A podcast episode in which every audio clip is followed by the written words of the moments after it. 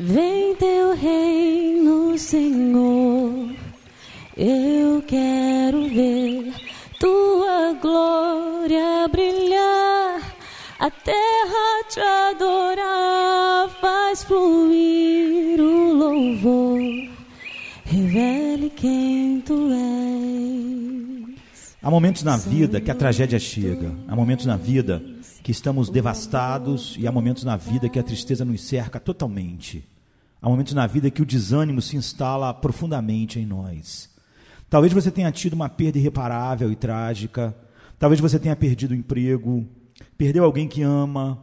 Teu filho saiu de casa com palavras duras e até mesmo cruéis nos lábios. Talvez más notícias devastadoras chegaram hoje. Tua saúde se esvaiu. Ou apenas uma tristeza sem algo claramente definido como causa está no coração. Tão devastado, como eu posso orar? Se é isso que você está sentindo, o que você pode fazer? Você tem muito a aprender com o salmista.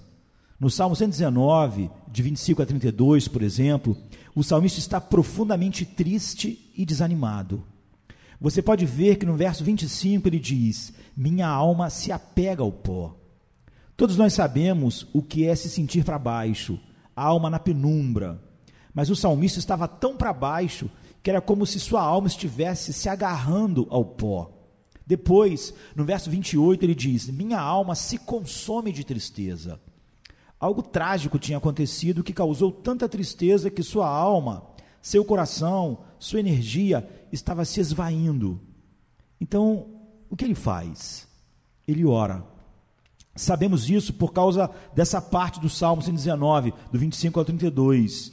Mas qual é a oração que ele faz quando se sente arrasado, triste e deprimido? A primeira coisa que nós vemos, que significa que não precisamos esperar até que não estejamos mais sentindo mais as picadas da tristeza e desânimo para orarmos. Nós podemos e devemos orar quando estamos no momento mais baixo animicamente. Então, como devemos orar nesse momento? Observe o que ele faz nestes oito versos. Ele diz a Deus o que está acontecendo no seu coração. É aí que ele começa a sua oração, é aí que começa a sabedoria da verdadeira oração. Ele diz no verso 25: A minha alma se apega ao pó. Ele não age como se estivesse tudo bem. Ele não se propõe a mostrar qualquer tipo de falsa piedade. Ele diz a verdade a Deus: Pai, a minha alma está agarrada ao pó. Eu estou me sentindo totalmente para baixo, profundamente desanimado, triste. Ele pede a Deus para dar vida a ele. Esse é o próximo passo, no final do verso 25. Vivifica-me segundo a tua palavra. Porque ele está falando sobre o desânimo, o vivifica-me significa mude o meu coração, mude a maneira que eu estou sentindo e reagindo a esse momento em minha vida. E ele diz: vivifica-me segundo a tua palavra, porque ele sabe que Deus prometeu em Sua palavra mudar o estado de nossos corações assim. Por exemplo, o Salmo 19, verso 7 diz: A lei do Senhor é perfeita e restaura a alma.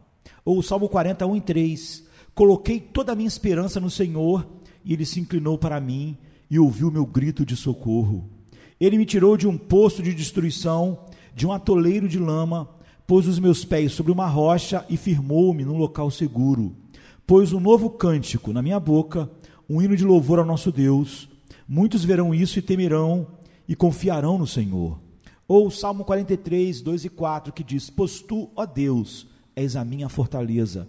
Porque devo sair vagueando e pranteando, oprimido pelo inimigo? Envia a tua luz e a tua verdade. Elas me seguirão e me levarão ao teu santo monte, ao lugar onde habitas. Então irei ao altar de Deus, o Deus, a fonte da minha plena alegria, e com harpa te louvarei, ó Deus, meu Deus. E ele lembra a Deus da fidelidade de Deus no passado. Esse é o início do verso 26. Ele diz: Quando eu te contei os meus caminhos, tu me ouviste. Isso significa, no passado eu vim a ti e lhe disse o que estava acontecendo no meu coração. E quando eu fiz isso, sempre respondeste e me deste conforto, encorajamento e esperança. Esse lembrete iria fortalecer a sua fé que Deus estaria com ele da mesma forma agora como esteve antes. Então, ele pede a Deus para lhe ensinar a sua palavra. Como Efésios 6,17 diz, é por meio da palavra que o Espírito fortalece nossa fé e muda os nossos corações. Diz assim: Tomai também o capacete da salvação e a espada do Espírito, que é a palavra de Deus. Mas o salmista sabe que seus problemas estão cegando ele para quem Deus é. Ele não está vendo Deus claramente, e essa, é óbvio, é a razão do estado do seu coração. Então, no verso 27, ele ora: Ensina-me os teus estatutos faça-me entender o caminho dos teus preceitos. Ele se compromete em meditar sobre as maravilhas da palavra de Deus. Uma das formas mais poderosas para receber a vida do coração de Deus é meditar sobre as suas obras maravilhosas no passado. Meditar em como Deus faz tudo para a sua glória e para cooperar para o nosso bem. Então ele avança e no verso 28 o salmista diz a Deus: Vou meditar sobre as tuas maravilhas. Então ele diz a Deus de novo mais do que está acontecendo no coração dele. Ele já disse a Deus que sua alma se apega ao pó, no verso 25. Mas mesmo que ele tenha orado, pedido ajuda a Deus e meditado sobre a palavra de Deus, ele ainda não recebeu o poder da vida de Deus que opera a mudança no estado do coração. Então, novamente, ele diz a Deus a verdade do seu coração, no verso 28. A minha alma consome-se de tristeza. Muitas vezes precisamos esperar no Senhor a fim de receber o sopro de mudança do estado do nosso coração. Então espere, ore e medite na palavra de Deus com sinceridade. Enquanto você espera, seja honesto com Deus sobre o estado da sua alma. Ele pede a Deus para fortalecê-lo. A minha alma consome-se de tristeza, fortalece-me segundo a tua palavra. Ele sabe que Deus pode revelar-se tão somente através da palavra, de tal forma que nosso luto se transforma em dança. Como está no Salmo 30, verso 11: Mudaste meu pranto em dança, a minha veste de lamento em veste de alegria. Então, isso é o que ele pede a Deus para fazer no final do versículo 28. Fortalece-me segundo a tua palavra. Ele pede a Deus para guardá-lo do caminho da falsidade. Tristeza e desânimo nos tornam vulneráveis às falsas e múltiplas formas de mentiras de Satanás. Então é por isso que no verso 29 ele pede a Deus para mantê-las longe dele. Desvia de mim o caminho da falsidade. Ele está orando a Deus. Ele mais uma vez pede a Deus para lhe ensinar a palavra. Isso no final do verso 29. Graciosamente ensina-me a tua lei. Por que ele pede isso de novo? Talvez ele sinta a necessidade de mais graça, porque ele está orando, ele tem a palavra diante dele, mas o seu coração ainda está triste e desanimado. Mas ele não desiste. Ele sabe que, em seu tempo perfeito, Deus vai mudar o seu coração.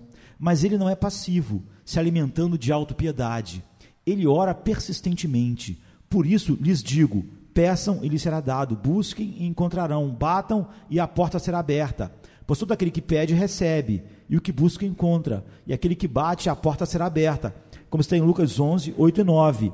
Ele não quer coisas, ele deseja a alegria dos filhos de Deus no próprio Deus. Então ele pede a Deus que não o deixe cair em pecado. Esse é o ponto dos versos 30 e 31. Escolhi o caminho da fidelidade. Me propus seguir a tua palavra. Eu me apego a teus testemunhos, ó Senhor. Não seja eu envergonhado não seja eu envergonhado. Ele está falando isso em relação ao que falou antes. Me propus seguir a tua palavra. Ou seja, não me deixes cair e pecar. Ele sabe que a tristeza e o desânimo nos tornam alvos fáceis para a tentação. Assim, ele apela a Deus. Por tua graça, eu tenho escolhido o caminho da fidelidade. A graça tem operado isso em mim, esse querer, colocando a palavra diante de mim e me agarrando aos teus testemunhos. Eu estou aqui diante de ti, lutando o bom combate da fé. Pai, não me deixe cair em pecado. Ele diz a Deus que ele sabe que Deus responderá. Isso no versículo 32. Correrei pelo caminho da tua palavra, quando dilatares o meu coração. Ele sabe que Deus promete que quando buscamos a Ele, a Ele como um fim e não como meio para algo, Ele vai mudar os nossos corações. Então, Ele está dizendo: Pai, eu sei que tu serás fiel Tu vais ampliar, dilatar o meu coração com amor por ti, confiança em ti e adoração a ti. E quando isso acontecer, eu correrei no caminho dos teus mandamentos. Não mancarei, não vou andar mancando, rastejando, capengando, mas correrei, correrei livremente no caminho da obediência à tua palavra. Pense em como isso o encoraja enquanto ele esperava em Deus. Então deixe que isso incentive você também. Enquanto você continua a perseverar em trazer o seu coração diante do Senhor em oração em meditação na palavra de Deus, Deus vai ampliar e dilatar teu coração. E você também correrá com alegria no caminho da obediência e deleite nele. Ensina-me, ó Senhor, o caminho dos teus estatutos e guardá-lo-ei até o fim. Ele encerra no verso 33. Amém, queridos. Amém. Tua beleza, Rei Jesus Faz justiça quem tu és, só em ti,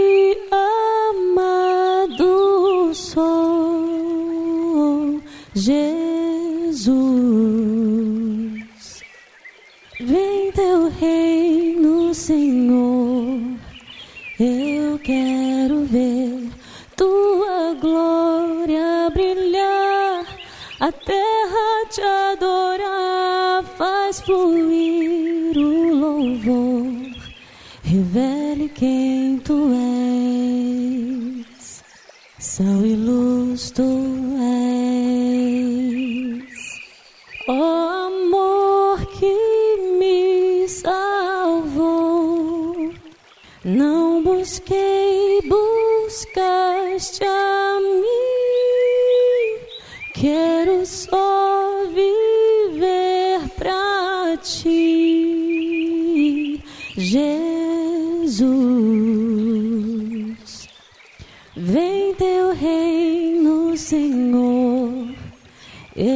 quero ver tua glória brilhar, a terra te adorar, faz fluir o louvor. Revele quem tu és, sal e luz tu és o amor